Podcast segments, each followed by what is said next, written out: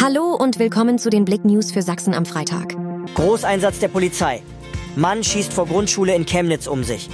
Am Donnerstagnachmittag gegen 15 Uhr wurde die Polizei auf die Ludwig-Kirsch-Straße gerufen. Dort hatten Passanten beobachtet, wie ein Mann mit einer Waffe um sich schoss, unter anderem auf die Heckscheibe eines Autos. Da sich das alles vor einer Grundschule abspielte, rückte die Polizei mit einem Großaufgebot an. Wie die Polizeidirektion auf Blicknachfrage bestätigte, hatte ein 36-jähriger Deutscher mit einer Gasdruckwaffe um sich geschossen.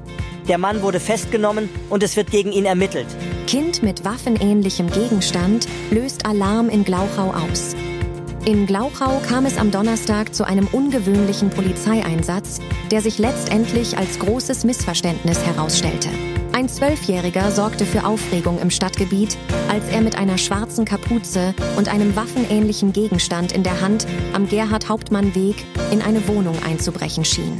Doch die Situation klärte sich überraschend schnell auf. Der Junge hatte schlicht seinen Wohnungsschlüssel vergessen und versuchte, über die Terrassentür in die Wohnung zu gelangen. Dabei hielt er seine Spielzeugpistole in der Hand. Glücklicherweise wurde niemand verletzt und es entstand kein Schaden. Tödlicher Unfall in Sachsen. 84-jähriger Fahrer stirbt nach Kollision mit LKW. Am Donnerstagmittag ist es zwischen Schleife und Mühlrose zu einem tödlichen Unfall gekommen. Ein 84-jähriger war mit seinem VW auf der Ortsverbindungsstraße aus Mühlrose in Richtung Schleife unterwegs. Aus bisher unbekannten Gründen kam der Mann nach links auf die Gegenspur und stieß dort gegen den LKW einer 55-jährigen. Der Senior verstarb noch an der Unfallstelle. Die 55-jährige erlitt schwere Verletzungen. Sanitäter flogen sie mit einem Rettungshubschrauber ins Krankenhaus. Krupaler Vorfall. Viele Fragen weiter offen.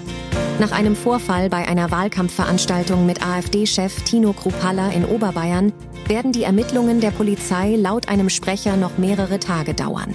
Ergebnisse von Krupallas Blutproben und den Tests an seiner Kleidung würden diese Woche wohl nicht mehr vorliegen, sagte ein Polizeisprecher.